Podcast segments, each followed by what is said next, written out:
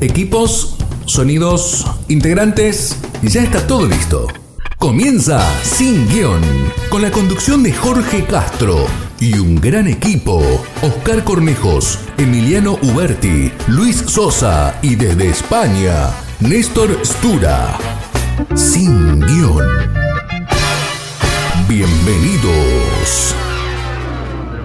Espera, espera. Ahí vas a tener, te digo por experiencia, vas a tener que adaptarte a las nuevas generaciones. Sí, si no las entiendo, pero hay que adaptarse porque son En distintas. el laburo pasa lo mismo, las nuevas generaciones entran a las 8 de la mañana, 8 puntos están ahí y a las 5, fuck. Sí, es así. No tienen esa, esa sana ambición, ¿viste? De, de progresar. No digo progresistas. Vamos, eh, no son, no son, no hablo de progresismo, sino esa, esa sana ambición de mejorar cada vez más. No la tienen, no, son distintos. Es más, yo creo que los títulos universitarios hoy son mucho más fáciles de lograr que, en nuestra época. Porque digo, vos sos abogado y no sabés hacer una cuenta de división, lo quiero matar. No sabes sacar un porcentaje. Entonces, ya te das cuenta que la falta de formación y todas esas cosas, cómo influyen después, ¿no es ¿cierto? La hermana también es. La hermana estudió publicidad y ahora es mesera en Nueva York. Pero no te sale ese amor propio de decir, a ver, quiero algo mejor para mí, para mis hijos. ¿Tenés pensado tener familia? No sé.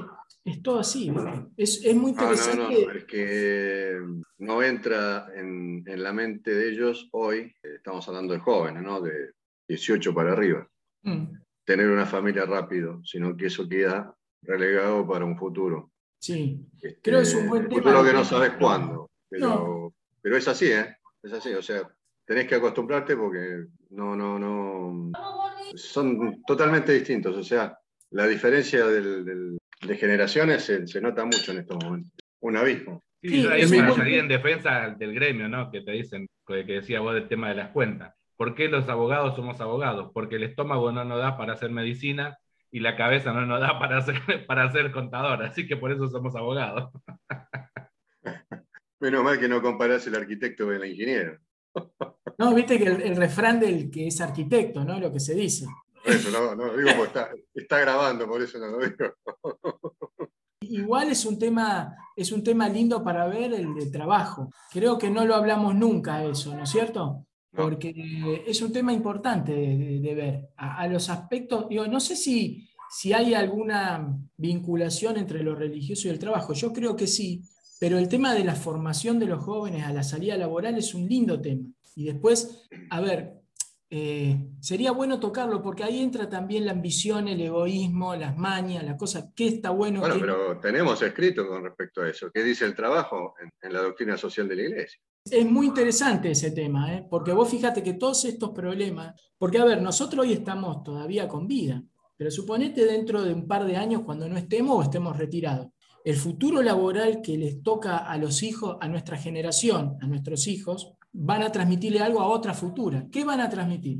De hecho, creo que la pandemia también ha traído a todos los que estamos acostumbrados, como decís vos, el tema del trabajo, acostumbrarnos a una nueva realidad de trabajo. Esto del teletrabajo nos llegó como que la modernidad de repente, ¿no? Porque tuvimos que acostumbrarnos a esta forma nueva de laburar desde tu casa, cumpliendo determinados roles que antes lo hacías solo desde tu oficina y hoy lo puedes hacer desde tu casa, pero era algo que hasta antes de la pandemia era muy de primer mundo y que vos lo veías solo en películas, no era algo que lo veías como algo posible para la realidad argentina. De repente se tuvo que imponer prácticamente y hoy a cualquiera le preguntás qué sabés lo que es el teletrabajo y todos no solo saben, sino que estuvieron en, en teletrabajo. Sí, es muy interesante, por eso como te, les volví a decir, ¿no? ¿Qué, qué, qué cultura de trabajo se va a transmitir desde la generación de, nuestros hijos, por ejemplo, a nuestros nietos? Una cultura que va a cambiar un giro copernicano. ¿no?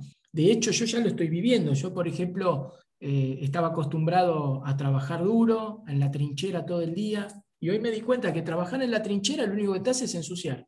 Hoy me va mejor sin estar en la trinchera. O sea, por arriba, volando todo el campo de batalla, es, mejor, pero no tomaba esa decisión porque uno tiene en la cabeza una formación distinta. Nosotros tenemos una formación general, por lo menos acá en Argentina, que es, eh, vos vas, llegás a las 8 de la mañana al laburo, a las 5 o 6 de la tarde te vas, estamos muy esquematizados. Entonces hoy, lo como vos decís, Oscarcito, la pandemia nos cambió. Algo que en el mundo ya hace años que, se viene, que viene pasando. De hecho, vos imaginate, vos donde viajás al exterior te das cuenta que vas a cargar este, combustible, no hay nadie. Vas a un supermercado, no hay nadie. Vas a un banco, no hay nadie. Y la típica picardía argentina, ¿no? vas a un supermercado afuera y dices, che, no hay cajero, ¿quién te ve? Entonces siempre trae esa picardía de decir, che, si paso, ¿qué, ¿qué va a pasar acá? ¿Quién me ve? Siempre alguien te ve. Y después, ahí sí, digamos, la justicia es brava. Digamos, pero vos ya te das cuenta, por ejemplo, correos, acá trabajan, no sé, calculo 5.000, 6.000 personas en el correo, explícame para qué. ¿Qué va a pasar con esa gente el día de mañana? Si en el, en el mundo el correo tradicional existe, pero muy poquito, digamos, la estructura.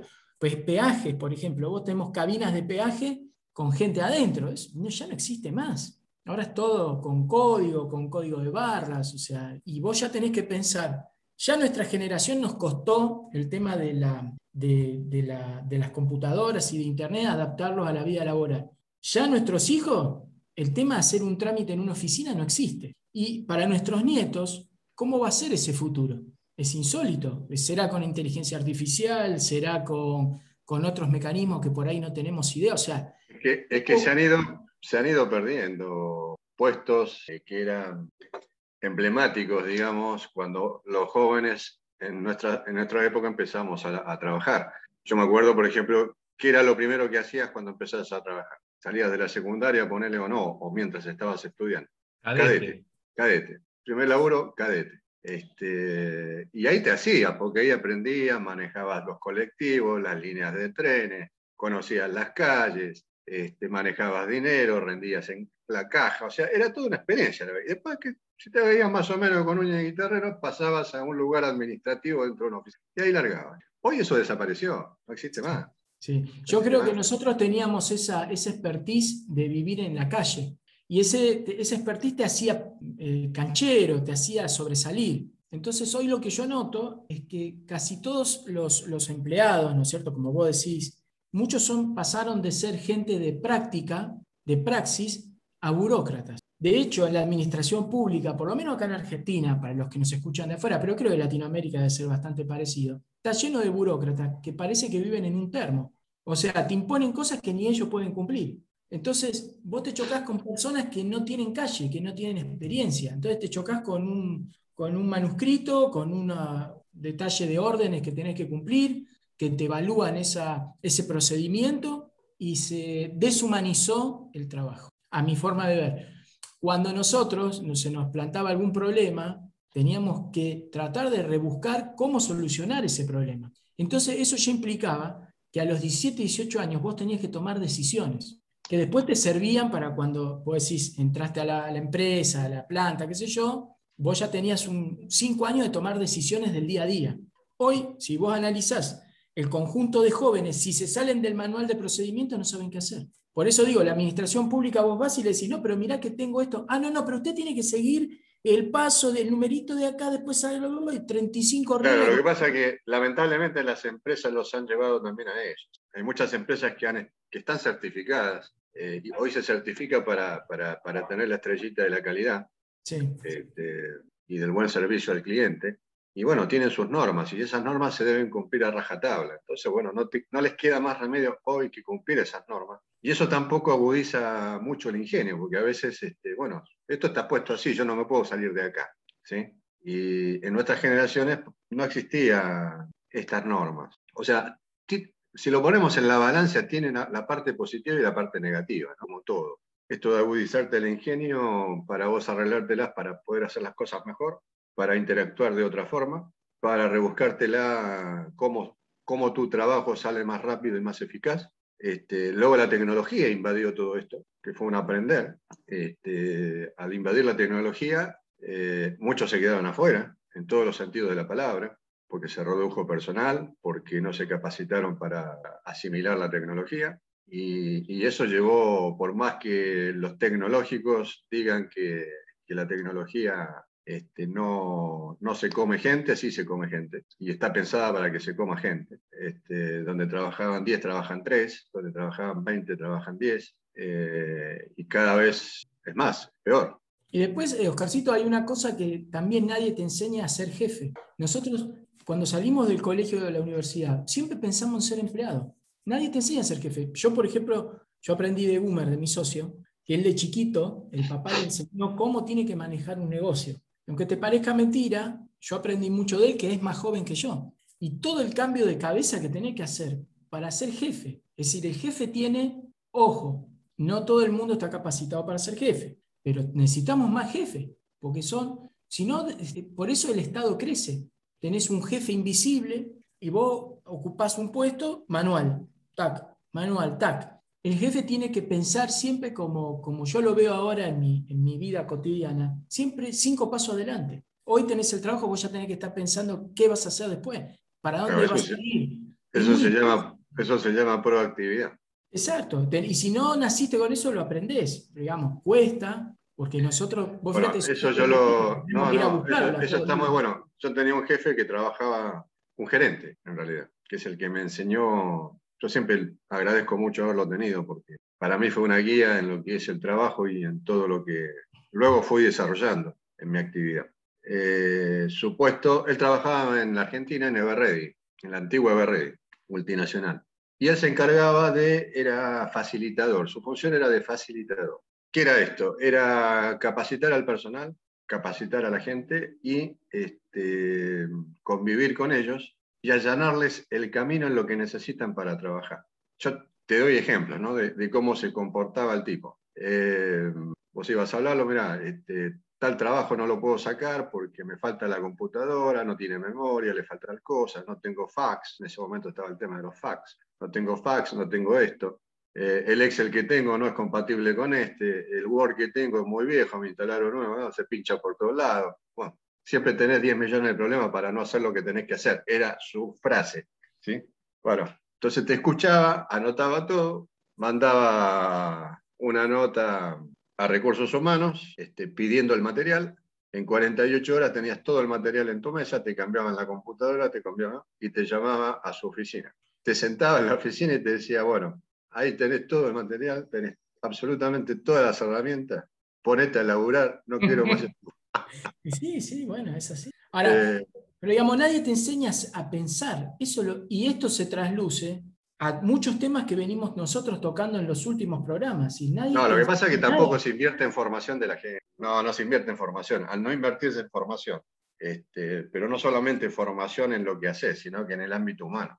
Yo te puedo decir una burrada que vos te vas a poner contento. En la oficina de acá de la inmobiliaria, y no voy a decir la marca porque se lo van a escuchar, en todas las oficinas que está eh, de, esta empresa inmobiliaria eh, conocida, eh, durante la semana, hace dos semanas, que hicieron jueves, viernes y sábado, seminarios de mindfulness. Y decía, para, y obligatorios. es para el crecimiento y liderazgo personal. Yo, vos tenés que ir a esos lugares para que te enseñen a ser líder. El líder se nace, se forma, pero no meditando, es con acción es con toma de decisión. No, no, tomaste una decisión en tu vida, vas a esperar a hacer un curso de mindfulness para tomar una decisión. La decisión se toma, mira, vos lo dijiste bien, vos salías a la calle, vos eras un cadete, te conocías todas las líneas de colectivo, las líneas de subte, los trenes, viajaba para acá, viajaba para allá. Ya el hecho de elegir la línea. Los bancos, los bancos te daban, te daban las chequeras en blanco, o sea, me da la confianza, ¿no? Porque te daban las chequeras en blanco para vos completarla en el banco y poder hacer los depósitos y ibas con la lista. Este... Pero ¿cuántas decisiones tomabas por día, Oscar? Uf. Y eran a, cargo tuyo. Hoy con el miedo, nadie toma una decisión. No, no, no, prefiero amoldarme al... Entonces, no, no, todo es así. A ver, ¿qué dice acá? No, no, pero ¿cómo voy a poner una coma? Flaco, arriesgate. Es decir, siempre está esa frase, ¿no? El que no arriesga no gana el que hace se equivoca, el que no hace no se equivoca nunca en nada, porque no hizo nunca nada, siempre estuvo atado a un manual. Y falta esa picardía, falta esa rebeldía en el, trabajo mismo. Entonces, yo creo que eso es no un problema propio, es, un problema de formación. Lo veo con mis hijos, no pueden tomar una decisión. ¿Qué hago? Voy, no voy, voy, no voy, hago, no hago. Pero a ver, ¿qué tan difícil es tomar una decisión? No, porque después... Lo que pasa es que también nosotros tenemos responsabilidad Se nos, han llenado, se nos ha llenado la cabeza de información. Este, hemos vivido toda una transición tecnológica eh, entre el, antiguo trabajar y, la modernidad del trabajo. Eh, y en ese, en ese andar, nuestra cabeza está llena de información que a veces queremos trasladarla, pero por ahí nuestros hijos no están, desde el punto de vista intelectual todavía capacitados para recepcionar todo eso. Entonces, tienen que hacer camino al andar, ¿viste? Como hablamos con mi mujer. Este, por más que quieras transmitirle experiencias, no, no, este, por ahí no son valederas hasta que no toman sus propias... Ahora, Oscarcito, pero... O, se tropiezan con la... Empresas haciendo mindfulness. Vos creo que te tocó lo mismo. Bueno, yo, yo eh, en, en, mi época no muy lejana, eh, la formación y las capacitaciones eran toda la línea de la línea japonesa. Es decir, Ishikawa, grandes escritores japoneses que escribieron sobre la calidad. Eh, y de cómo entonces vos te formabas en una línea de producción, en una línea de, de, sentido de calidad del trabajo. ¿no? Es decir, bueno, yo atiendo, yo tengo clientes internos. Para mí, eh, la gente que convive conmigo y que yo tengo que hacer, el trabajo que yo hago, eh, yo lo tengo que tomar como que ellos son mis clientes. Yo tengo que atender como si atendiera en un negocio este, particular mío, mis clientes. Mis clientes merecen un trato especial. ¿sí? Entonces, si hay un problema, los tengo que llamar, les tengo que avisar en qué estado está. Hay toda una anticipación a lo que viene, ¿sí? esto de, mirar qué problemas pueden venir a futuro. Si hay algún problema, bueno, ver dónde salió ese problema, por qué surgió. Eh, juntarse para decir, che, pasó esto, no tiene que pasar, porque esto no, nos lleva hacia la calidad. Este, bueno, ¿qué pasó con esto? Bueno, vamos, vamos a hacer una reunión, veamos qué pasó acá. Bueno, ¿cómo lo podemos mejorar? Bueno, podemos mejorarlo de esta forma. Listo, tomamos las acciones correctivas y preventivas del caso. Se mete al procedimiento este, y se retroalimenta, o sea, siempre se va retroalimentando. Eso cuesta llevarlo, cuesta, cuesta dinero, cuesta esfuerzo, gente que esté preparada, gente que esté dispuesta a hacerlo. Y no todo el mundo está dispuesto. Hoy mucha gente al principio lo empezó a tomar como una cuestión, ah, no, yo quiero certificar por calidad, qué sé yo, pero no es fácil certificar por calidad. Y, la calidad es la atención a tu cliente, no solamente cómo sacas el producto, es cómo atendes al cliente. Sí. Ese, ese, cliente, si vos lo atendiste mal, te va a dejar de comprar. No, igualmente yo creo que, mira... Que no quiere decir que le tenés que aceptar absolutamente todo y que te diga de todo, ¿no? Por supuesto. Sí, sí, manteniendo. va, por otro lado la cosa. Pero vos fíjate, yo no que hablo del pedestal, porque yo cuando salí de la facultad pensaba, como la gran mayoría, es que en un momento dado, cuando en mi vida quise, me encontré con una persona, él es de la colectividad judía, lo voy a decir porque es un fenómeno realmente, Julián Sefte. Julián, este amigo, eh, un día me dice, eh, ¿pensaste alguna vez no ser como un obrero? Me dejó pensando, porque ¿en qué sentido? ¿Cómo te vestís? ¿Cuántas horas trabajás?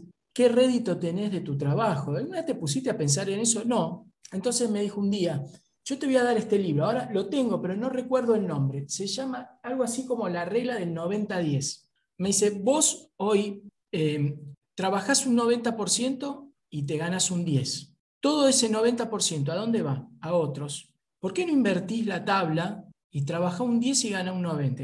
vos estás soñando. Mira, y siempre me acuerdo, él me dio una tarjeta personal para que me vaya a comprar ropa. Lo primero que tenés que hacer es cambiar tu atuendo y te va a cambiar la cabeza. Cuando vos te veas distinto, con cosas que por ahí nunca habías probado, y tenías razón, y te mejoró la autoestima. Después, ¿por qué tenés que salir un sábado un domingo? Sale un miércoles, anda a comer, vas a ver que hay vida, pum, y ya decís, pucha, anda al gimnasio, anda a hacer esto. Primero mejorate vos. Hacete una introspección y mejora todo lo que vos querés mejorar, pero mejoralo hoy.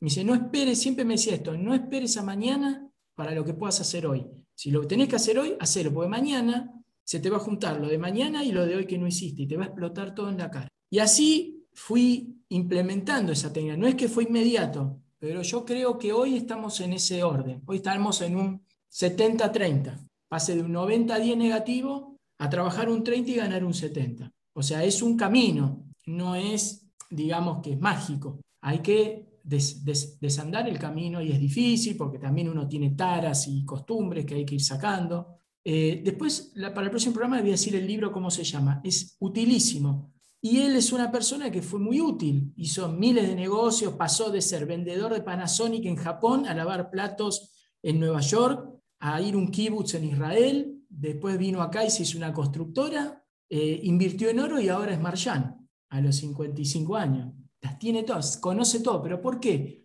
Porque me, hace acordar mucho a la ley de Pareto, ¿no es? Pero es 80-20, ¿no es?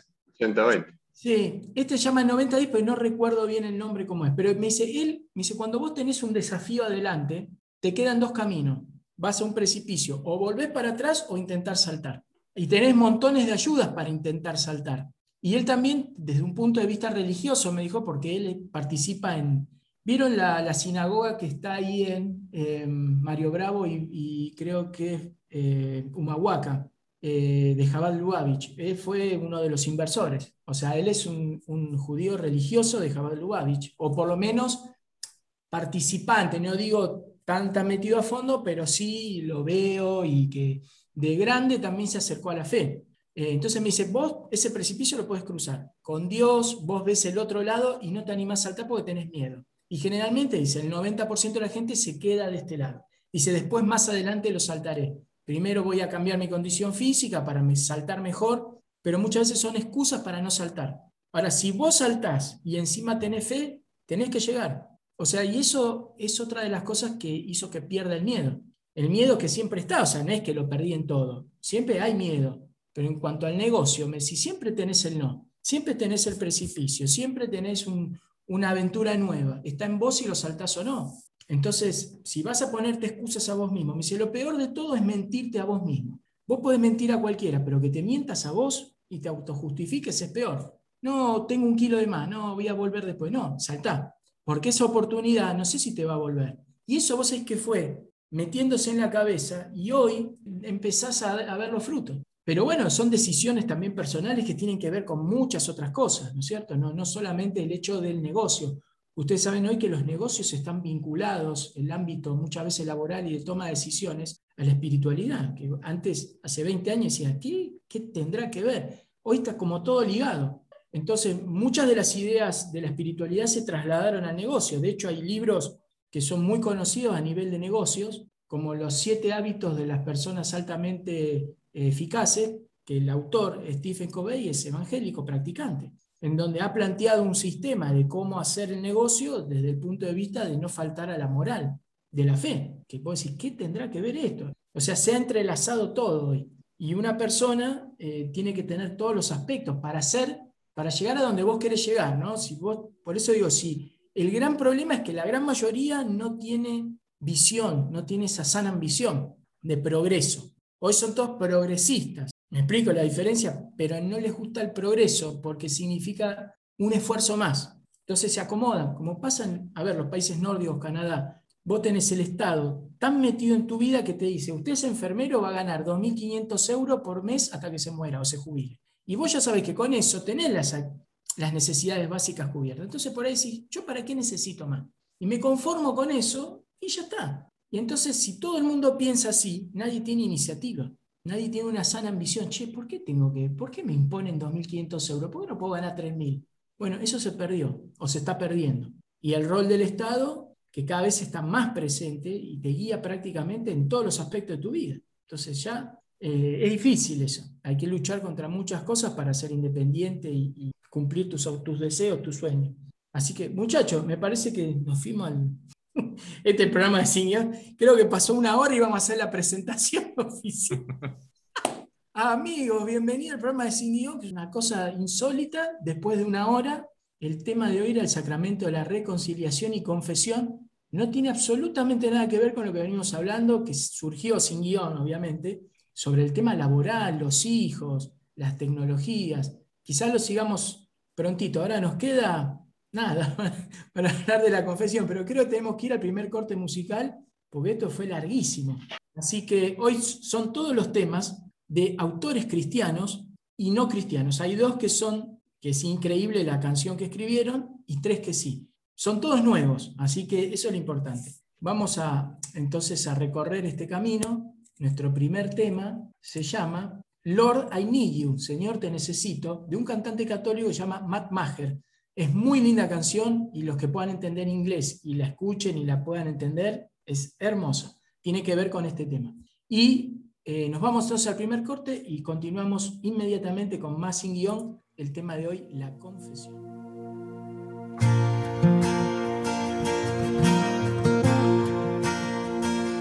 Lord, I come, I confess, bowing here, I find my rest. Without you, I fall apart. You're the one that guides my heart. Lord, I need you. Oh, I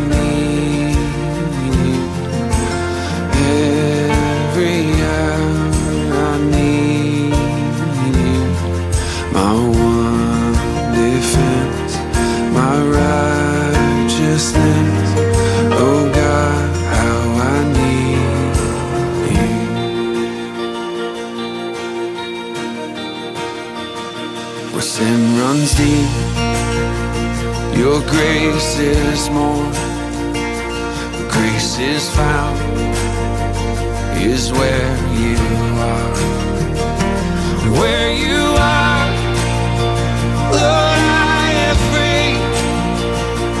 Holiness is Christ in me.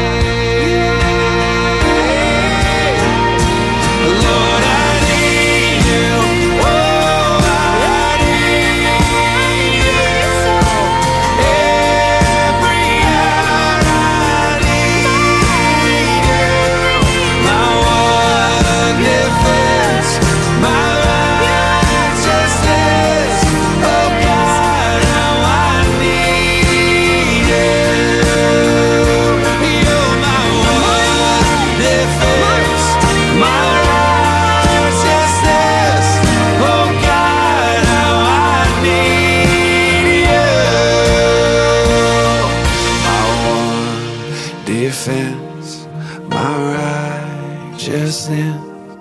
Oh God, how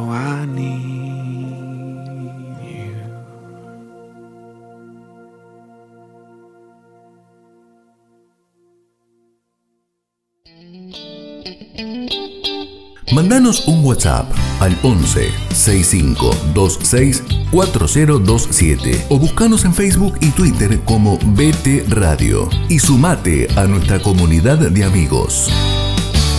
Bienvenidos amigos, después de este kilométrico y maratónico primer bloque, que ni sabemos cuánto estuvo, pero creo que fue largo, vamos a tocar el tema de hoy que es la confesión. Obviamente que nos queda, calculo, como una horita de programa, no sé el productor estrella que dice, eh, vamos a tratar de resumir lo que ya venía resumido de qué es la confesión. Antes de explicar, como hacemos siempre en cada sacramento, hoy se llama también reconciliación o conversión. Eh, antes de explicar, eh, digamos, lo que nos dice el catecismo y el rito en sí mismo, lo bueno de este, de este sacramento es que, como dice su palabra, confesamos. ¿Confesamos qué? ¿A quién? Eso lo vamos a ir revelando de a poco. Yo quisiera que, no, que, que contemos cuál fue nuestra primera experiencia en la confesión, cómo fue ese sentimiento, qué nos inspiró, quién nos guió y de qué nos sirvió habernos confesado la primera vez, porque después obviamente se hace como hábito. ¿Qué les marcó eso? ¿Qué, qué, si bien este sacramento no marca un carácter, no imprime carácter, Pero ¿qué les produjo a ustedes esa confesión? El que quiere. Hoy no está el patriarca, el patriarca sigue de vacaciones eternas, ¿no? Pero bueno, ya lo tendremos, si Dios quiere, el sábado próximo. Yo tengo un muy lindo recuerdo de mi primera confesión, pues fue muy chiquitito, nueve años, casi diez. Este, fue antes de tomar mi, mi primera comunión. Así que mirado desde, desde hoy, la, la, óptica fue muy tierna, ¿no? Porque sí que podíamos tener en ese momento eh, pecados, ¿no? Eran todos veniales y cosas que, que de chicos podíamos decir, bueno, eh, no le obedecí a mi papá, eh, no sé, le saqué a mi compañerito el, la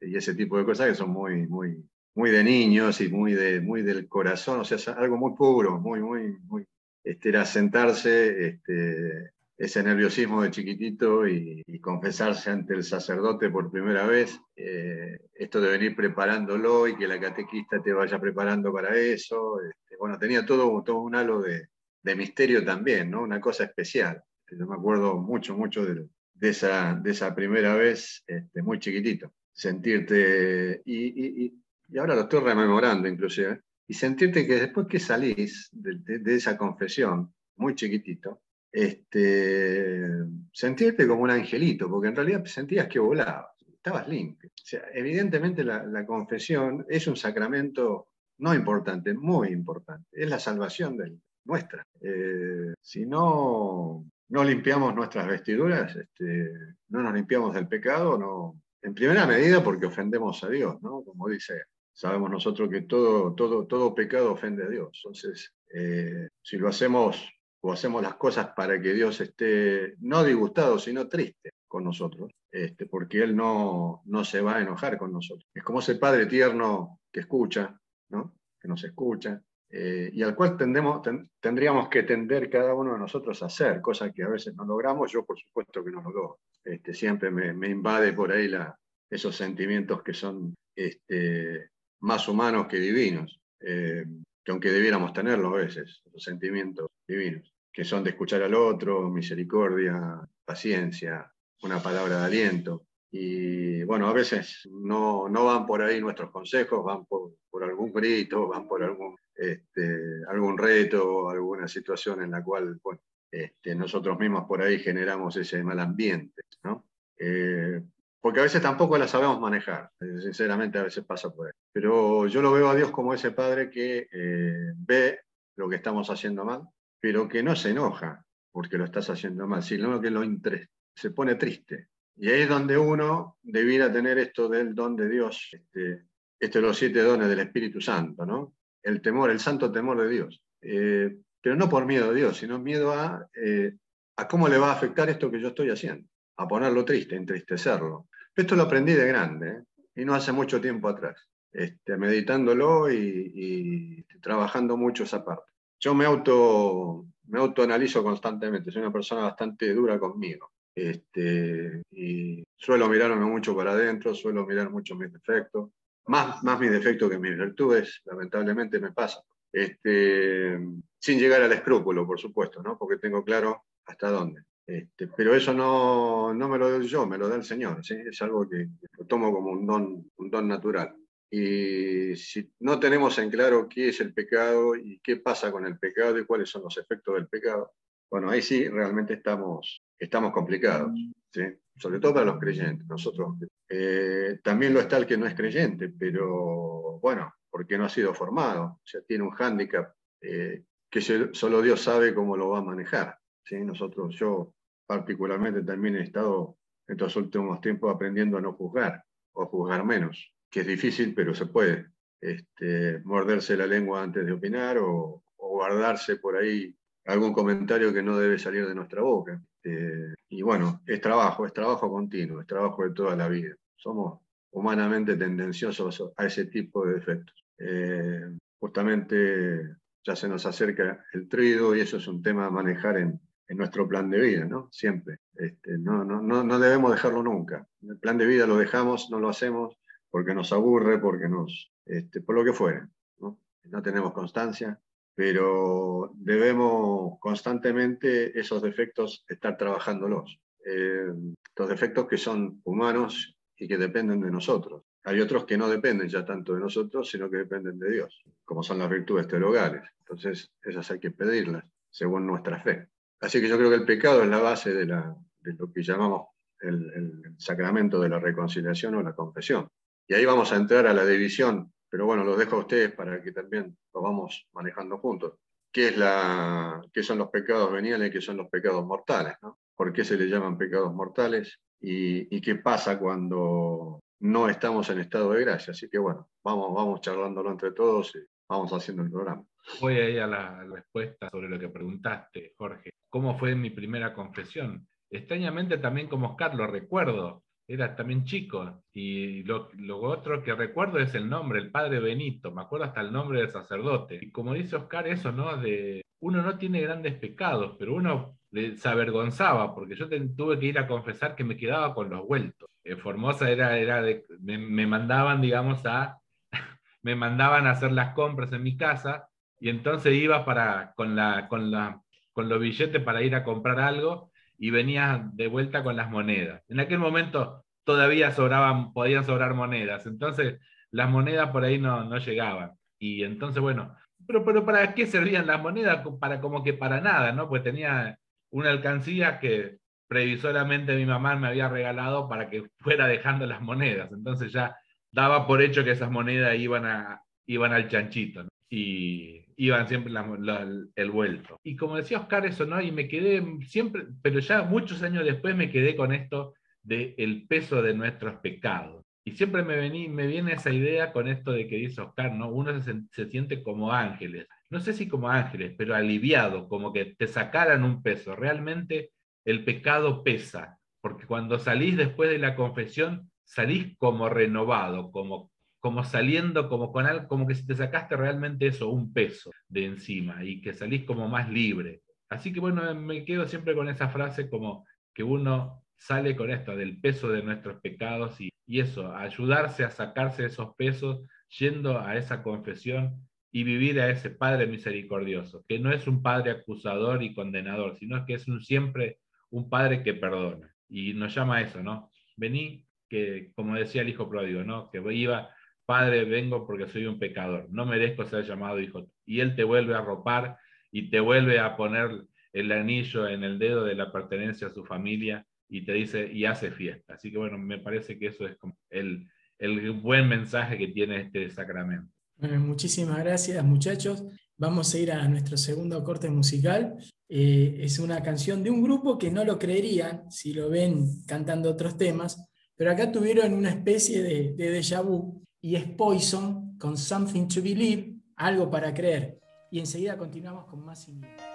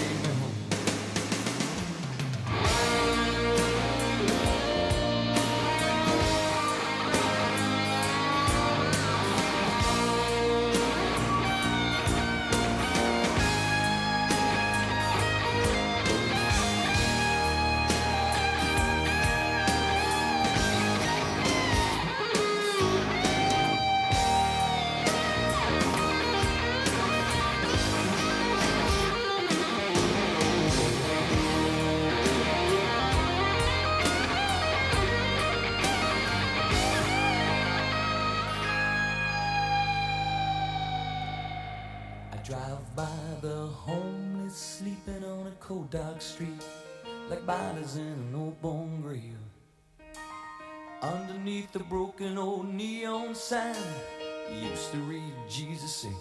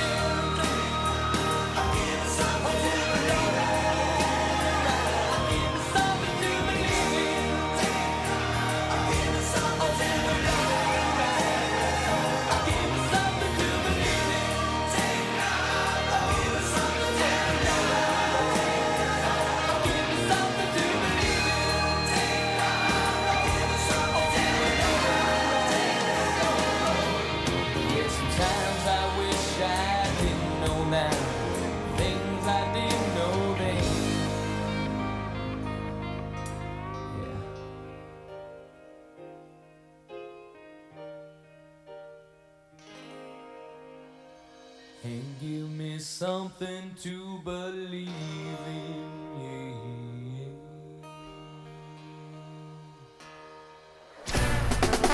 Sin guion. Todos los temas se hablan, se analizan, se debaten acá. Acá. Ya no me Sin acuerdo, guion. por el tercer bloque. El señor, este programa raro, ¿sí? Donde estamos contando todas nuestras cuitas de chicos, ¿no? Eh, nos había agarrado un poquito de risa en el bloque anterior, porque hay una frase acá de, Juan Domingo Perón con un funcionario que le comentaba a otro, dice, este es muy buen chico, pero se queda con los vueltos. Cualquier similitud con alguno de acá, bueno, vayan pensando. bueno, yo creo que creo haber contado algo en algún programa anterior, no recuerdo en cuál. Eh, mi primera confesión debe haber sido entre los 24, 25 años. Y sí, tenía con el, padre Antonio Rivero, que ustedes lo han escuchado, ha sido nuestro invitado varias veces. y lo, lo más lindo es que nadie me había explicado qué tenía que hacer. Y todo esto fue engañado, ¿no? O sea, se usaron el engaño para llevarme a mí eh, a un retiro. bueno, y ahí el padre, el sábado a la mañana, me dice, esta noche, después de las 10 de la noche, cuando ya el grueso de la gente pasó, se me viene a, la oficina que teníamos ahí para la casa de retiro para confesarse y me dio una guía que era como una especie de pergamino, no me olvido más, porque en cuanto abrí esa guía, era cada pecado este, de los 10 mandamientos ampliado. Y era como multiple choice. Me dijo, usted marque acá todo lo que hizo y usted me lo va contando. Y cuando abrí esa lista, marcaba 1, 2, 3, el apéndice, el, párrafo 4, el 5, el 6. Terminó siendo una especie de papiro. Bueno, no terminaba más. Digo, bueno, todo esto hice, bueno, vamos a suponer. Cuando llego, el padre, esto es lo interesante también que después lo vamos a ver. Como es un sacramento, el sacramento requiere eh, de ciertas fórmulas y de ciertas vestimentas también del ministro, que muchas veces eso no pasa por el apuro, por esto, por aquello, y se olvida, y parece como que fuera una charla, no, es una charla, es un sacramento. Entonces eso también, ya de parte del clero, no se tienen que olvidar que es un sacramento. Bueno, la cuestión es que fui, y creo de haber salido como a la una y pico de la mañana, de ahí, sin parar, yo contándole prácticamente la historia de mi vida, porque era un poco entre confesión y dirección espiritual, me había pedido las dos cosas y él me iba guiando. Eh, y yo creo que lo conté, fue la primer noche en mi vida que pude dormir solo con la luz apagada y plácidamente 10 horas. La- era la primera vez de que yo me acuerdo, salvo cuando era bebé, eh, donde me olvidé de todo lo que me estaba acosando hasta ese momento. Y en, en cierto, en cierto momento algo yo sentí y vi, que no voy a decir qué, y no me importó. Fue la primera vez. Y después de ahí, esas sensaciones como que a veces van cayendo, ¿no? Y después te volvés a confesar y no volvés a sentir lo mismo. Depende cómo esté uno. Pero sí como experiencia fue tremenda, tremenda. El padre quedó medio, ya el padre que tiene, que ya es medio, medio de otro planeta, bueno, quedó más, más chiflado todavía esa confesión. Se tuvo que ir a confesar. Bueno, es durísimo, porque una cosa es que, digamos, yo se lo cuento a un amigo, yo se lo comenté al sacerdote que lo conocía hace no mucho, digo, ¿cómo le, cómo le encaro todo esto? Porque había cosas medias complicadas para decir. Por supuesto que cuando uno va desarrollando el tema, eso es lo que él me explicaba, a veces hay atenuantes, a veces hay agravantes, pero de alguna manera la decisión es propia o fue propia. Así que uno siente esa paz, ¿no es cierto? Pero no la paz de decir, che, me siento, voy a ver tele, no tengo nada que hacer de trabajo, mis hijos también, me entra buena plata, y tranquilo. No ese tipo de paz, sino que es una paz como que vos mirás para arriba y sabés que si te toca ese momento irte, te vas tranqui. Esa es la sensación, como de flotar, eso es lo que recuerdo. Y como esa paz, dice, como diciendo, no me importa más nada porque lo que quiero lo tengo y vive en mí.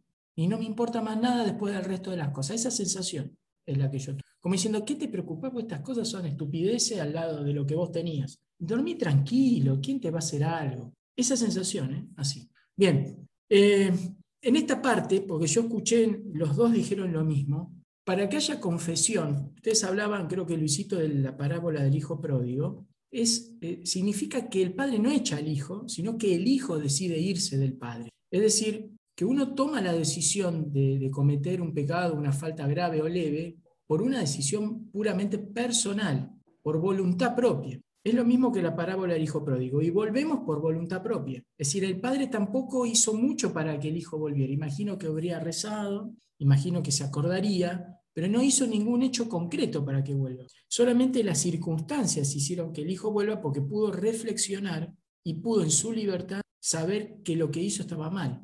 Porque si hay coacción en la confesión no sirve, si no hay un arrepentimiento. ¿sí? Y un propósito de no volverlo a hacer. Pues, pero si al final me, confieso por lo mismo, no importa, preferiré que te confieses por lo mismo que no te confieses. Pero ya el hecho de ir generando lo mismo ya te va generando un hábito. O sea, es decir, sí, por ahí en ciertos años te va a agarrar y vas a hacer siempre lo mismo, pero después con el tiempo vas a ver cómo ese hábito te va a ir cambiando y te va a ir frenando en ciertas situaciones que ya no las vas a volver a hacer. Pero es todo un ejercicio. Ahora, para que haya confesión tiene que haber arrepentimiento. Pero ¿por qué yo llego a la confesión? Alguien habló de pecado, pecados veniales o leves y mortales, graves. Entonces, el pecado quiere decir violación. Así está traducido. ¿Violación a qué? Bueno, a la ley de Dios, a los mandamientos en particular, eh, donde empiezan a ganar a las virtudes los famosos siete pecados capitales, donde empieza a cambiar tu vida, donde es mucho más difícil eh, hacer una casa sobre buenos cimientos que tirar la casa abajo. Entonces, la pregunta que les hago, muchachos, es, ¿qué es para ustedes el pecado? Eh, ¿Y por qué ese pecado nos separa de Dios? Y además, eh, no sé, bueno, los que nos escuchan van a saber que el pecado tiene dos partes. Una es la culpa y otra es la pena, temporal. Yo quiero que vayamos explicando de a poco, entonces, ¿qué es el pecado? ¿Por qué el hombre peca constante? ¿No es cierto? ¿Y qué es lo de la pena y la culpa? Vamos desarrollando, empieza el que quiera y vamos, vamos participando todos, pero les tiro esas, esas consignas. Muchachos, adelante. Yo por ahí no tengo, no tengo la suma teológica respecto, pero bueno, el pecado, como bien decías vos, es esto, ¿no? Violar la ley de Dios que se encuentra básicamente en esas tablas que recibió Moisés, que conocemos nosotros como los diez mandamientos. Por eso es que el Padre a vos te dio esa listita, ese tipo papiro, y se basa básicamente en esos diez mandamientos, que es básicamente preguntar, en, pregunta, digamos, a esos, a esos mismos mandamientos. ¿He respetado yo como a Dios, digamos, sobre todas las cosas?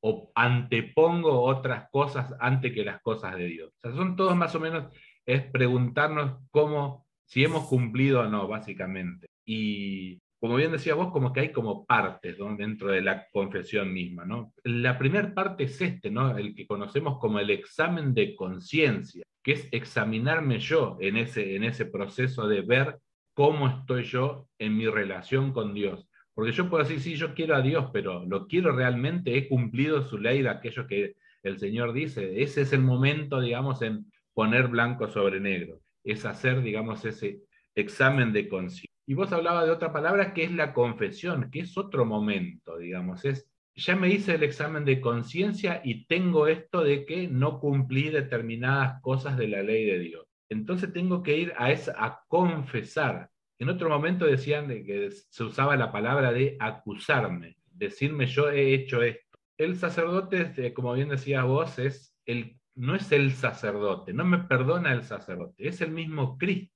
que me está perdonando, porque Él está, como decía vos, tiene que tener determinadas cosas, siempre tiene que estar con la estola, Digamos, esa es la investidura en la cual Él está actuando en nombre de Cristo y es el mismo Cristo que me está dando el perdón. Y nos va a dar siempre esto, ¿no? Tenemos, decíamos, hicimos en nuestro examen de conciencia, lo confesé, y en este examen de conciencia aparte tiene que estar esto que decías vos en su momento, es, no solo tengo que tener este reconocimiento, sino el profundo deseo de no volver a pecar, no volver a caer, como decimos en el Padre Nuestro, caer en tentación. Y el sacerdote obviamente nos va a dar una penitencia a cumplir. ¿Qué podrá ser el rezar alguna que otra oración, el hacer algún tipo acto de reparación? Porque eso también eso ahí va a entrar esto que de lo que hablabas vos en tema de las penas, de la pena y las indulgencias. De las indulgencias y demás, digamos, porque podemos tener, digamos, eh, nos puede que la, digamos, la penitencia sea, yo confieso que he ofendido a algún hermano de la comunidad, algún familiar o lo que fuere, y la penitencia sea ir y pedir, pedir perdón a la persona en sí, a la cual uno ha ofendido, más allá del perdón que el sacerdote no va a dar en nombre de, en nombre de Cristo. Es ir y manifestar a aquella persona nuestro deseo y nuestra nuestro deseo profundo de conseguir el perdón por aquello que hemos cometido. Y el sacerdote finalmente nos va a absolver, nos va a dar el perdón en nombre de la iglesia y en nombre del mismo Cristo por esas ofensas cometidas. Ese es más o menos el resumen total de lo que implicaría nuestra confesión, que es un proceso muchas veces que hay que vencer determinadas eh, condiciones propias, ¿no? que es este esta especie de vergüenza que nos da, no nos da por ahí vergüenza de hacer el pecado, pero nos da vergüenza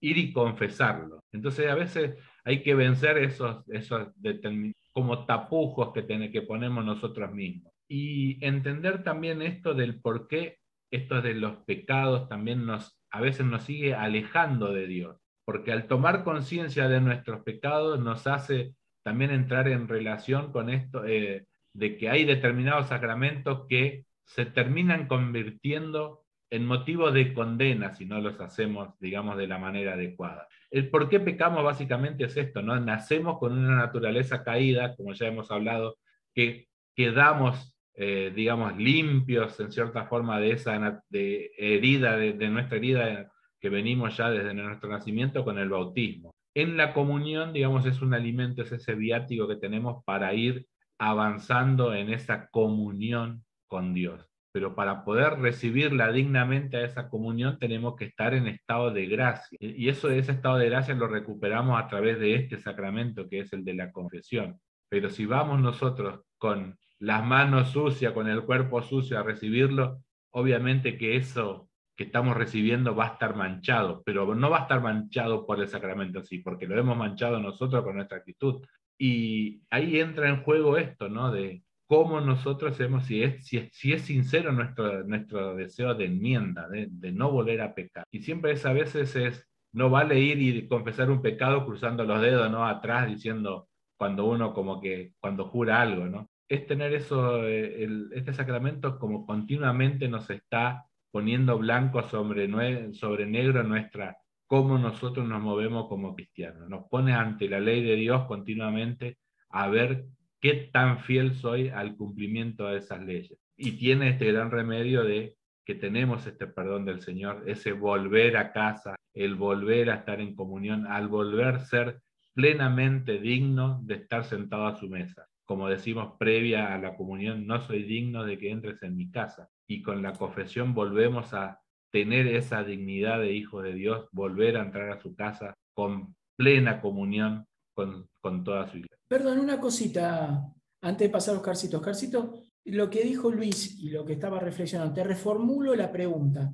Si nosotros sabemos todo esto, ¿por qué seguimos pecando? Yo creo que Luis lo, también lo dijo esto. Eh, tenemos esa tendencia al pecado, ¿no? La concupiscencia. Se llama concupiscencia. Es esa tendencia que traemos este, desde que el Señor nos da la vida a través de nuestros padres. Venimos ya con esa, con esa tendencia al, pecado. Y, al transcurrir el tiempo, bueno, eh, si no somos educados en la fe, podrían llegar atenuantes, como dijiste, a tener atenuantes, como dijiste en algún momento, pero eso no te quita de que eh, vos no estés cumpliendo inclusive hasta con la ley natural. ¿no? Hay una ley natural que está marcada en todos los hombres, sean, sean católicos, cristianos, este, evangélicos, ateos.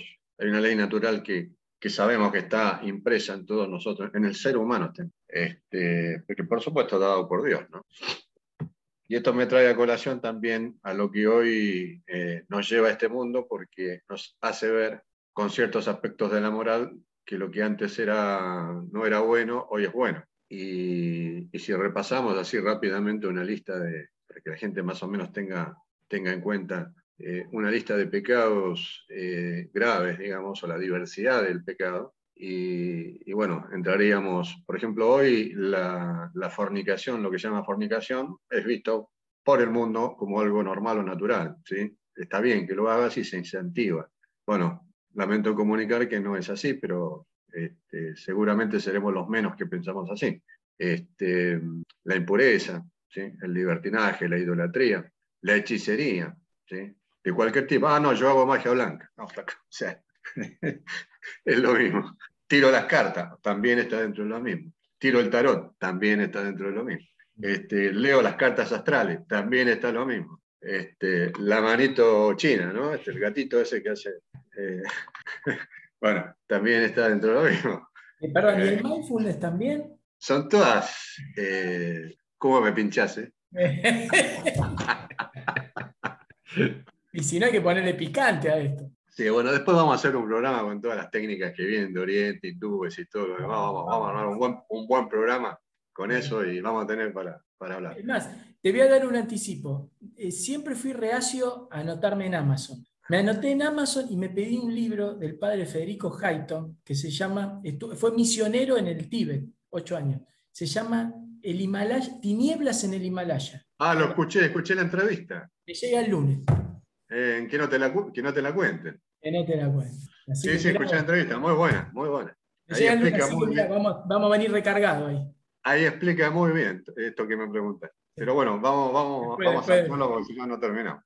Este, y las estaba nombrando, ¿no? Los odios, la discordia, los celos, las iras, las rencillas, las divisiones, todo esto que son este, las disensiones, las envidias, la envidia, que es un pecado, uf, es madre de otros pecados, ¿no? Este, la embriaguez, las orgías, bueno, todas estas que tienen que ver con, el cuerpo, con la carne, como llamamos. Después están las espirituales, o sea, que no son menos que las otras. Eh, entonces, mucho, mucha gente desconoce esto y, nosotros a veces, aún conociéndolo, también somos por ahí propensos a caer, este, justamente por la concupiscencia. Entonces tenemos que andar con este, pie de plomo, tenemos que forjar nuestro, nuestra, nuestra perseverancia, forjar nuestro, nuestra... Eh, siempre yo cuando veo este tema, eh, traigo a colación el Evangelio con, con este, la ida de Jesús al desierto, eh, y que tiene que ver con esto, ¿no? de, forjar el espíritu, este, sacrificar el cuerpo, pero forjar el espíritu, enaltecer el espíritu y llevarlo a lo máximo, este, entregando el cuerpo a que sufra el cuerpo, pero que el espíritu permanezca fuerte este, para afrontar lo que, lo que le venía. ¿no? Él sabía ya lo que le iba a venir y todo su ministerio. Recibe el Espíritu Santo, se va al desierto, en el desierto sufre las tentaciones y sale airoso de todo aquello. ¿no? Salir del desierto es entrar en esto de la vida común nuestra de, de poder este, sobrellevar todos estos problemas de la vida diaria, de la vida cotidiana, familiar que, podamos tener y salir airosos solamente con la, con la ayuda de Dios. Luego para afrontar, este, y esto nos va marcando, nos va haciendo callos, como se dice este, vulgarmente, ¿no? Tanto en el espíritu como en el cuerpo. Y, someter el cuerpo a esto, con el ayuno, eh, nos lleva a que, bueno, ¿para qué sirve el ayuno? Bueno, el ayuno va con, con la oración, van juntos, ¿no? Hay un dicho que escuché y me quedó siempre grabado, ¿no? Este, ayuno sin oración es dieta. Entonces, eh, van las dos cosas juntas. Suena chiste, pero en realidad es muy cierto. ¿no? Y bueno, nosotros tenemos que prevenirnos de esto. A cada, a cada virtud siempre se le va a poner un defecto, y un defecto grave. Entonces eso es lo que tenemos que tener en claro, inclusive para los que no, no lo saben. Hay pecados que nacen en el corazón del hombre, eh, pueden ser falsos testimonios a veces, mentiras, que no tienen que ver con actos de, digamos, eh, agredir al otro, físico o verbalmente, sino que son más sutiles, pero no porque son más sutiles dejan de ser menos graves. Entonces, bueno, ahí está, ahí está el tema. Todo esto, bueno, nosotros lo, lo aprendemos, lo sabemos, y es lo que trabajamos constantemente y debemos trabajar. Todas las personas debían trabajar en su vida esto. Para ser mejor, primero para ser mejores personas con el prójimo y para con nosotros mismos y con nuestra familia. O sea, todo esto es para llevar a nuestro, a nuestro ambiente, a donde nosotros nos manejamos y ser mejores. No siempre lo logramos, por supuesto, pero bueno, eh, Dios nos pide eso, la perseverancia, el estar. ¿no? Eh, así que debemos valorar los pecados según la gravedad que tienen.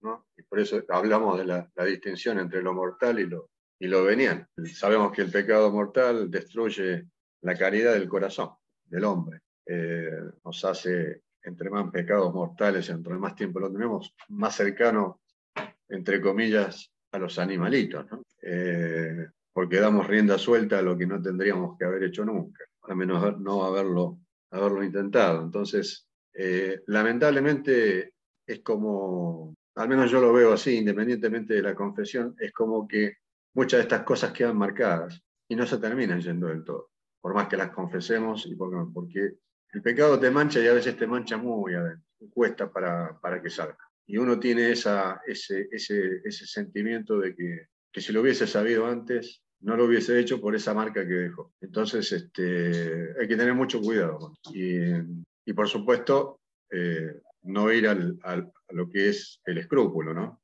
Eh, tener, saber tener ese límite. Por eso es importante esto de la espiritualidad y saber, este, digamos, poder manejar nuestro espíritu, poder eh, y esto lo hacemos mediante la oración, mediante los retiros. Los retiros son muy importantes. Los retiros espirituales son muy importantes justamente por esto. Este, es en el momento que nos encontramos solitos con Dios y podemos dialogar con Él en qué nos pasa, qué no nos pasa, qué nos cuesta, qué no nos cuesta. Y sobre todo aquellas estas cosas que, que dejan marca, que dejan huella, por más que estén limpias. Este, alguna huella siempre deja. Y, y, lamentablemente a veces hubiésemos querido no, no, no pasar por ahí.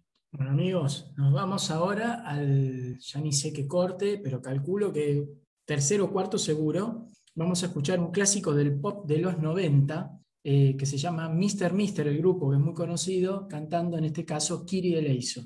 Y enseguida continuamos con más sin guion. Después se vienen los dos últimos.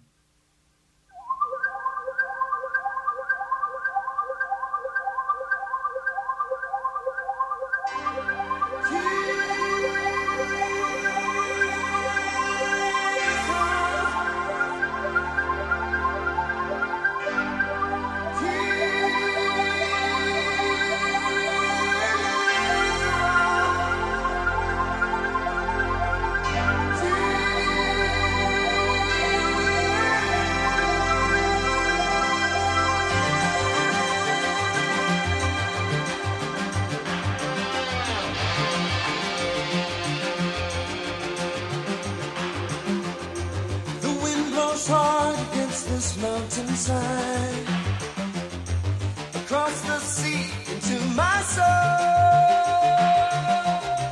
that reaches into where I cannot hide, setting my feet upon the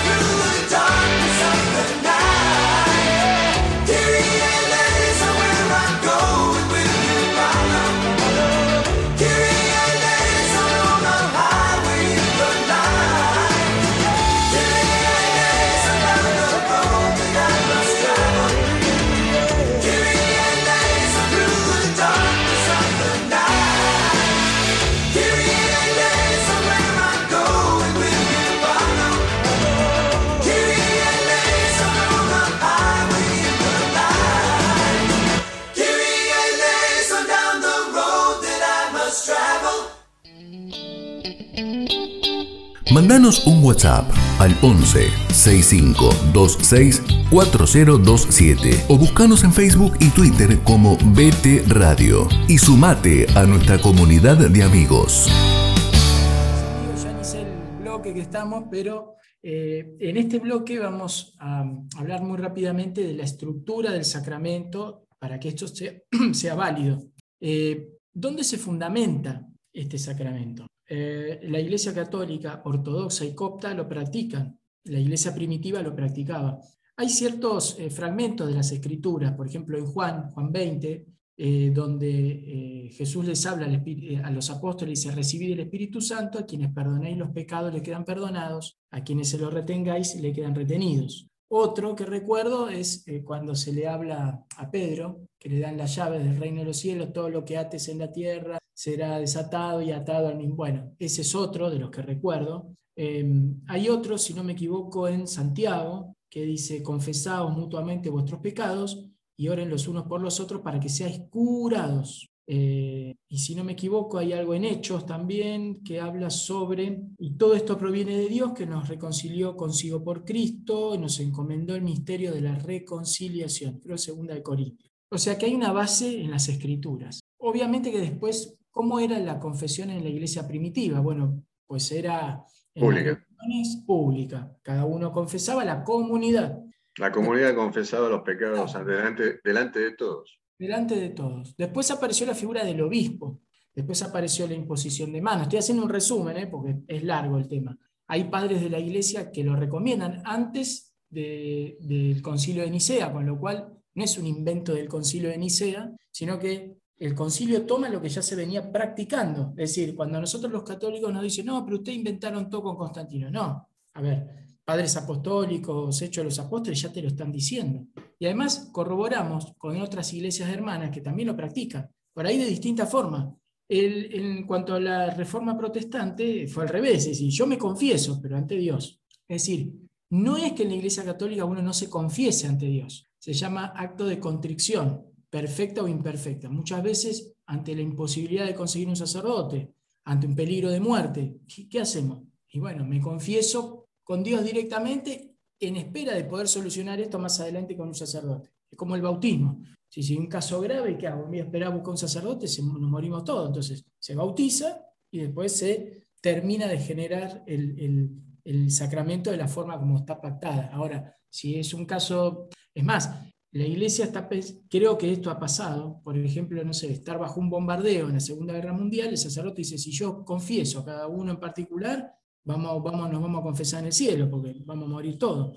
Hace una confesión en general, donde cada uno dice los pecados como puede el sacerdote absuelve en forma general. También existe esa posibilidad. Pero, como siempre, hay excesos y defectos. Por ejemplo, siglo VIII, siglo IX en la iglesia, pasó que se creía que ya el clero estaba exento de confesarse, puesto por el grado de compromiso que tienen con Dios, entonces no se confesaban.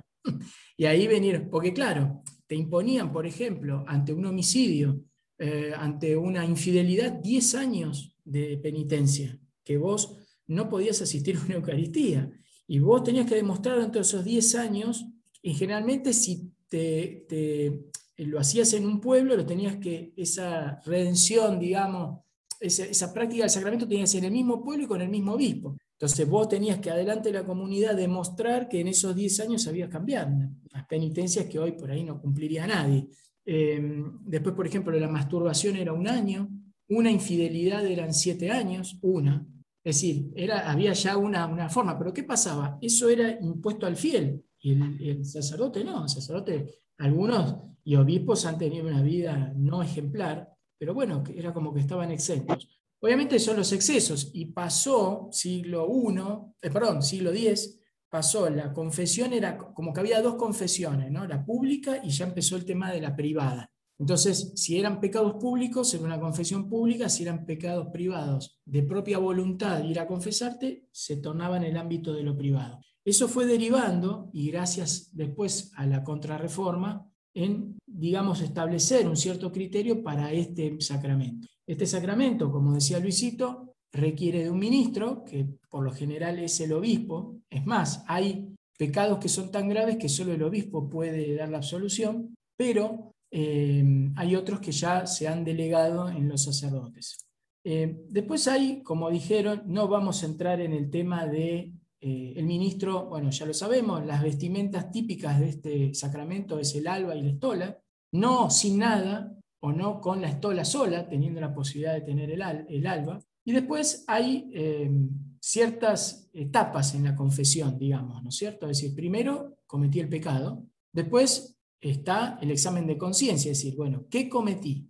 Entonces yo me autoexamino y digo, bueno, cometí esto, esto, esto, esto. Hay un arrepentimiento, lo que se llama acto de contrición. Yo me apeno por lo que hice, con lo cual me, examino, investigo en qué hice y trato de cambiar. O sea, ese arrepentimiento me lleva a querer no hacerlo es la confesión, se llama confesión auricular ante el sacerdote, no vale la confesión, aunque me escuche a través de un medio electrónico, por ahora, no lo sabemos. Sí, hay dos formas, por ejemplo, si ustedes han ido a confesionarios en iglesias, eh, se hace de rodillas, otro a través como una especie de biombo. Hoy, sin embargo, lo puedes hacer caminando, lo puedes hacer en una especie de oficina mirando cara a cara al sacerdote, em, pero sí tiene que estar el sacerdote como testigo de esta situación el sacerdote te da una penitencia, es decir, yo te perdono en el nombre de Cristo, porque no olvidemos que el que perdona siempre es Cristo, no es el sacerdote. El sacerdote es un medio que baje ese perdón.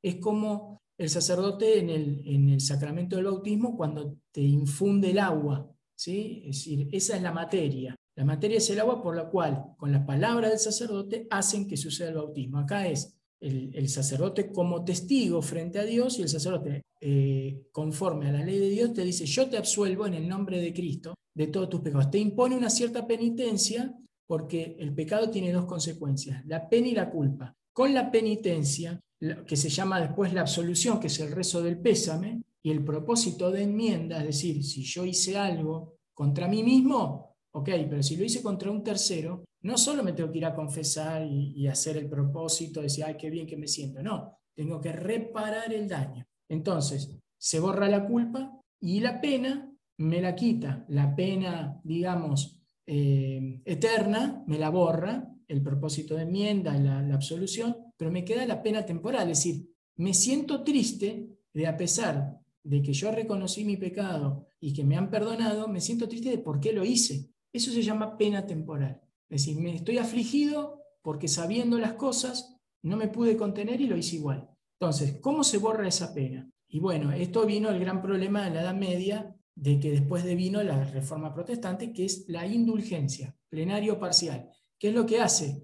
Es reparar la pena temporal, porque la indulgencia es un hecho concreto, no es solamente el rezar. Hay ciertas cosas que generan indulgencia. ¿sí? también es el rezo, pero todo lo que tenga que ver en forma comunitaria, las, este, eh, las bienaventuranzas, la práctica de las bienaventuranzas también te genera, eh, digamos, el quitar esa pena temporal. O sea, hay un montón de cosas, pero es un ejercicio la pena temporal, porque yo tengo que rezar el rosario, tengo que ir a visitar a un enfermo, tengo que asistir a un retiro espiritual, dispone que mi voluntad también esté, entre comillas, dispuesta a querer sanearla. Así que bueno, esto es más o menos un pequeño, muy pequeño resumen de lo que técnicamente y lo que válidamente hoy es una confesión, que por ahí tiene sus matices de cómo era al principio en la iglesia primitiva, pero esto es lo que hoy tenemos. Muchachos, ¿qué pasa si yo, por ejemplo, sé que cometí un pecado, sé que estoy arrepentido, voy al sacerdote y digo solamente los pecados mortales,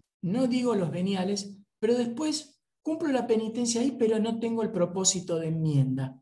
Les pregunto a los dos, ¿ustedes creen que Dios, a través del sacerdote, se efectivizó eh, la, confesión de los pecados? No, porque ahí, digamos, es una, como un proceso que tiene que ser desarrollado en ese, en ese, en ese orden, digamos. No es, no es solo la confesión en sí, sino tiene que estar presente también este proceso de, de, la, de la enmienda. La enmienda es ese, es, en realidad es un, un acto de fe también que hace uno en esto de que no va a volver a caer. Igual pide la asistencia para no volver a caer, porque como bien decíamos en, hace unos momentos, tenemos esta, como bien lo decía Oscar, ¿no? que esta concupiscencia, esta tendencia al pecado, no podemos nosotros eh, ser como temerarios y decir nunca más voy a volver a pecar.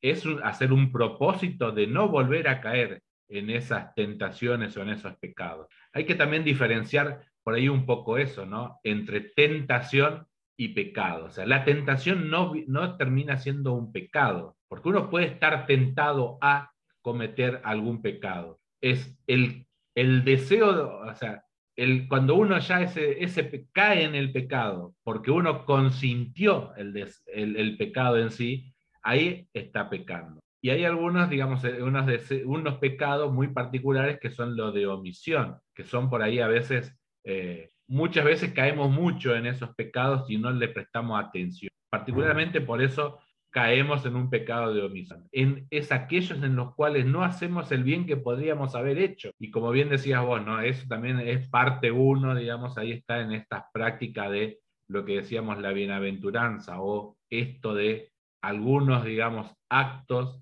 de reparación, ¿no? Que tenemos ahí, por el dar un buen consejo es uno de los actos, digamos, que tenemos de misericordia, que es una forma también de purgar esa pena temporal, ¿no? Es el dar el buen consejo, el no haber dado ese buen consejo también en cierta forma nos pone en, en una situación de no haber cumplido con aquellos que la iglesia manda. Y ahí también tengo, me, vino a la memoria esto, ¿no? que tenemos los pecados de, los mandamientos y hay otros particulares que son de la iglesia, que es eh, esto de no contribuir al sostenimiento del culto. También vendría a, a ser, en cierta forma, un, no es un netamente un pecado, pero digamos son eh, aquellos que hacen a la iglesia en sí, que no están puestos como decía vos, con un una raigambre, digamos, del, Evangelio, pero que vienen por la iglesia. ¿no? Es uno de estos que recuerdo particularmente es esto, ¿no? el no contribuir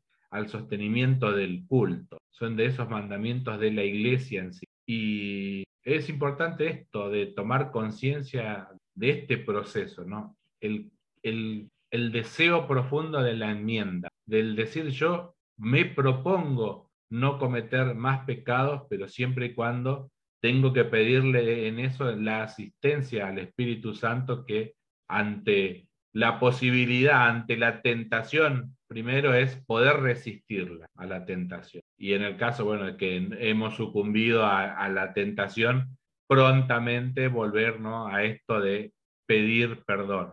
Siempre por eso es importante algo que es esto de tener un director espiritual, porque al el director espiritual, es esa persona que en el cual nos va dirigiendo. Por eso es importante no solo tener la dirección espiritual, sino tener el confesor, porque es aquella persona que no va a ir conociendo particularmente y nos va, nos va a ir diciendo, ya me venís, me venís confesándote muy seguido este pecado, por lo cual ir trabajando con el director espiritual por ahí en un plan de vida para poder trabajar esa tendencia particular que tenemos y mejorar ese aspecto. Por ahí no todos los problemas que tenemos de nuestra tendencia al pecado, sino algún punto en particular. ¿Qué tendencia se repite más? ¿En qué estoy fallando más seguido? Entonces, por ahí ir trabajando de a unos a la vez. No abrir todos los frentes, sino ir de a unos a la vez y ir trabajándolo con nuestro director espiritual para ir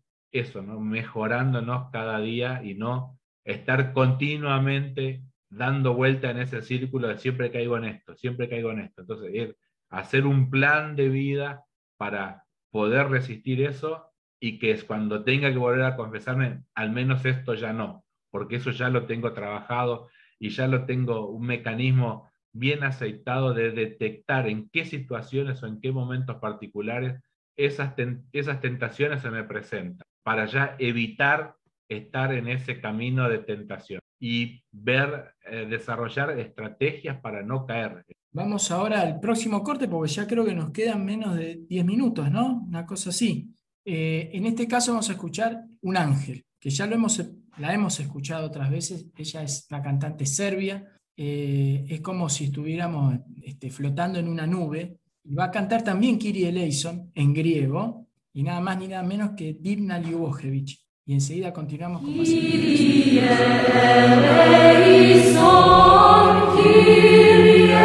Yeah.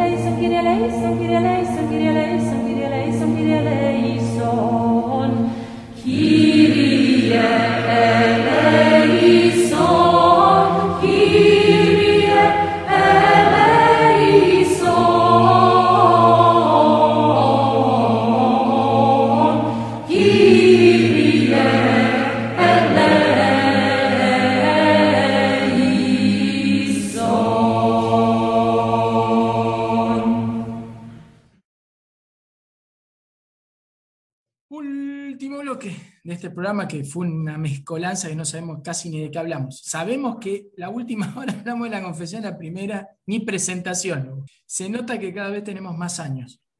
Está avanzando en nuestro problema mental. Eh, vamos con las conclusiones, creo que daba Oscarcito de, la, de lo que hablamos el, el bloque anterior y después sí hacemos la ronda final de conclusiones para el cierre. No se te escucha, Oscar. Las muteado. Un resumen cortito, que para que el pecado sea eh, mortal se deben- tenemos tres requisitos, o tres condiciones, mejor dicho. Que sea, eh, que tenga objeto como objeto materia grave, es decir, que esté dentro de los diez mandamientos, eh, que tenga pleno conocimiento, la persona que lo, va, que lo comete, ¿sí? que sepa lo que está haciendo, y un deliberado eh, consentimiento, ¿sí? que lo quiere hacer. ¿sí? Este, está premeditado, sabe lo que va a hacer y lo comete. Cuando se cumplen estos tres requisitos, es ya un pecado mortal. Eh, la materia grave, como dije, está precisada en los diez mandamientos. Eh, el requerir plena conciencia y entero consentimiento presupone eh, que ya sabemos que, eso, es- que tiene un carácter pecaminoso lo que vamos a hacer, ya sabemos de antemano, pero aún así decidimos hacerlo. ¿no? Vamos adelante, no importa, cueste lo que cueste, caiga quien caiga. Entonces, este, eso lo hace grave. Por supuesto que tenemos, dentro de eso, tenemos este, mayor o menor rango o grado de, culpabilidad. ¿no? Eh, es mayor un asesinato que un robo. Los dos son pecados mortales, pero tienen distintas formas de, de verlo. Eh, la plena conciencia, sabemos que el carácter es pecaminoso. Puede haber una ignorancia involuntaria que puede disminuir también la falta, ¿sí? Y, a veces llegando a excusar la, responsabilidad. Si el sacerdote puede decir, bueno, no es un pecado mortal. Este, y lo pasa al rango por ahí, hasta te diría de pecado venial, o no, o directamente dice, bueno, acá no hay falta. Eso lo determina por ahí el, sacerdote que está más ducho en, en mirar este tipo de cosas, de verlas. Eh, como dice la iglesia, eh, cuando entramos en pecado mortal, eh, perdemos la, la caridad y la privación de la gracia santificante. Esta gracia santificante significa estar, digamos, en comunión con Dios y en amor a Dios. No es que Dios se enoja con nosotros, sino que nosotros nos alejamos de Él. Es al revés. Eso es lo que tenemos que entender. Este, cada pecado mortal es un paso más lejos de Dios. Entonces tenemos que tratar de, evitarlo. Para eso está el sacramento que muy, muy bien vos mencionaste, digamos, a rasgos, de qué se trata y cuál es su efecto. Eh, para eso está el sacramento, para poder este, volver hacia atrás. Ahora, cuando es reiterativo, puede ser que algunos eh, pecados sean reiterativos, pero lo que no hay que tratar de reiterar que sean los mortales los reiterativos. Ahí es donde hay que trabajar mucho, como decía Luis, en una buena dirección espiritual, en algún defecto que, que nos haga a nosotros siempre caer en lo mismo, pero cuando caemos en lo mismo sea mortal. Si es venial, bueno, está bien, muchos veniales hacen un, como digo yo, muchos veniales hacen un mortal, pero este, eh, o sea, muchas manchas chiquititas hacen una mancha grande. Eh, que también hay que tener cuidado con eso, ¿no? Este, parece que no, pero cuando uno se pone a leer la cantidad de cosas que, que por a veces, a veces hacemos y no nos damos cuenta, ese es otro tema, ¿no? Entonces, es un poco también conocerse a sí mismo. Eh, yo en el momento que aprendí a, como decía Luis, a, a saber la riqueza de la, de la dirección espiritual, eh, es una herramienta, pero enorme que tiene el, católico, el cristiano, para, para poder este, manejar su vida. Eh, a veces la dejamos pasar, lamentablemente nosotros mismos, teniéndola a mano. Eh, nosotros pertenecemos pertenecemos a una comunidad que, que tiene estos dones y a veces no sabemos aprovecharlos, porque los tenemos a la vuelta de la esquina. No en todas las comunidades los sacerdotes hacen dirección espiritual y están dispuestos a hacerlo con sus fieles. Este, a nosotros nos basta por ahí tomar el teléfono y coordinar una visita. Y a veces no lo hacemos. Entonces esto es lo que tenemos que también entre nosotros incentivarlo. Luisito, ya como conclusión también. ¿eh? Sí, como conclusión esto, ¿no? Que a veces tenemos, creo que el principal obstáculo a todo esto es somos nosotros mismos, ¿no? Por parte desde ahí, el examinarnos nosotros, nuestra conciencia y esa tendencia al pecado, esa concupiscencia que tenemos, a veces es mucho más fuerte que nuestra voluntad. Y a la voluntad tampoco la vamos educando, ¿no? Con oración, con, con actos de piedad para entrar en, esa, en ese ritmo o en ese círculo virtuoso. para tener una vida cristiana acorde con lo que decimos. ¿Y por qué digo que esa a veces también es un obstáculo? Porque muchas veces, como, como tenemos vergüenza de nuestros propios pecados a los cuales hemos consentido y no hemos tenido vergüenza al momento de cometerlos, ya sea por la vergüenza en sí o porque nos gusta regodearnos dentro de ese pecado, tampoco los confesamos. Entonces, cada vez, como dice Oscar, estamos como ahí más metidos en el barro y cada vez nos metemos más. En lugar de salir, nos vamos cada vez un puchito más, ensuciando cada vez más.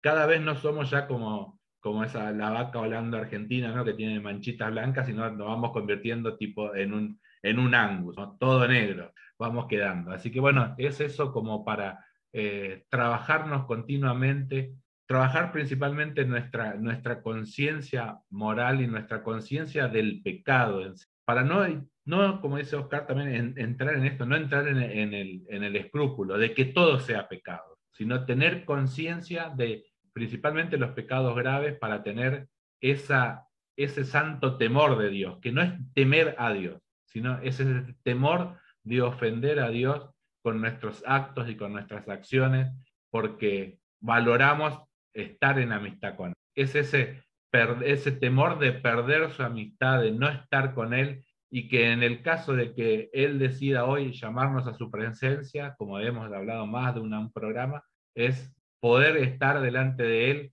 y contemplar su rostro tal cual es y no como eh, en una lectura está de Pulón que ve a Dios que está allá en el cielo y él está en el infierno y añorar ese deseo de estar con él y ya pasó nuestro tiempo. Ojalá que en el peor de los casos a nosotros, a nosotros nos toque estar en el purgatorio y que tengamos por mínimamente algunas personas o el resto de la iglesia que continuamente pide por las almas del purgatorio, en algún momento esas oraciones sean aplicadas a nuestra salud. Mínimamente tratemos de estar en el purgatorio en el caso de que no estemos directamente apuntando al cielo, que mínimamente pudiéramos llegar a ese purgatorio para que a través de la oración de todos nuestros hermanos, de la iglesia en general, que siempre pide por las almas del purgatorio, podamos llegar a vivir y a gozar de la presencia plena de nuestro Señor en su gloria. Muy bien, gracias muchachos. Bueno, hay un dato que había notado acá,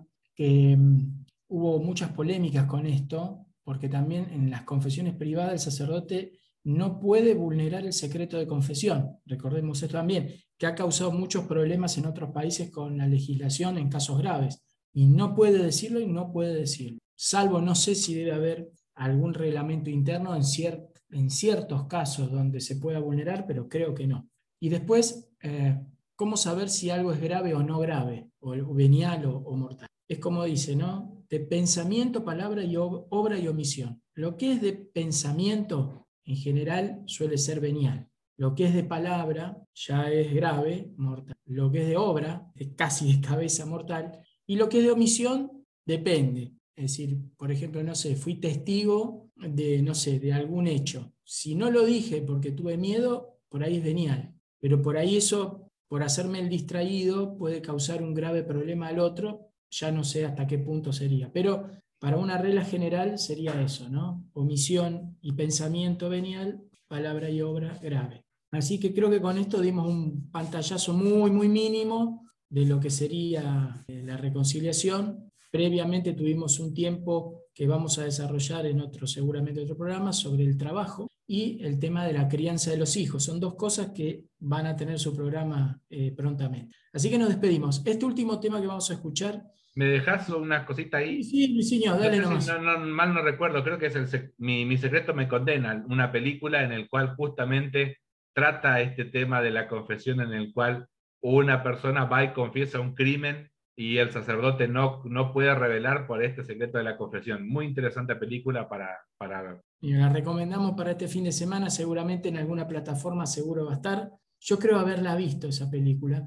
Creo que era en Nueva York también, que, que lo llevaban a juicio el sacerdote, si no me equivoco. Bien, yo les decía que bueno, esta es la primera vez que vamos a escuchar este grupo. Es, es bueno también que nosotros como cristianos, ya ni como católicos, apoyemos a los grupos de música que tocan, que tocan este tipo, no ya de, de ritmos, sino de letras, que tienen un compromiso, porque lo necesitan también por el tema de monetización de YouTube, Es, es muy interesante este grupo de rock estadounidense que se llama Unspoken, y vamos a escuchar que tiene que ver justamente con este tema, porque la letra habla de esto, se llama The Cure, la cura. O sea, ¿de qué estamos hablando? ¿De quién estamos hablando? Bueno, ya lo van a escuchar en, en la música. Así que con esto nos despedimos.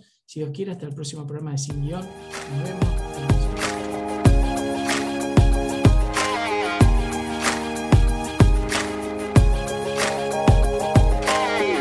We're all related, brothers and strangers. The king and the beggar bleed the same. We've all got a sickness, a terminal condition. We medicate it, but the pain won't go away. See the eyes of a million faces, looking for it in a million places. Only one can save us, Jesus.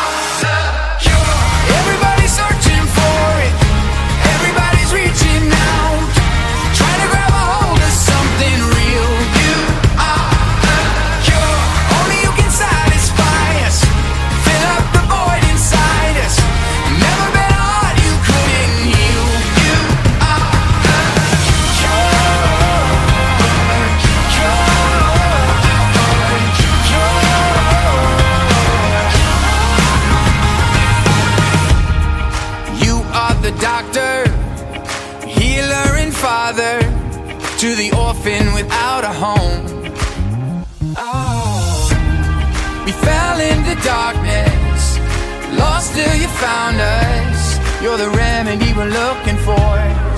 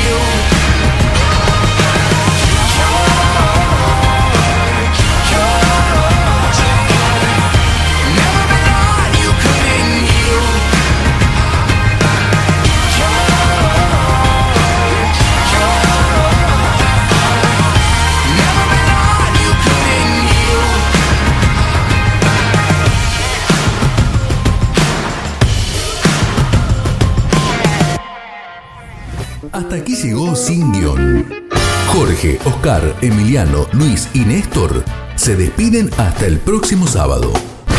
Hasta entonces.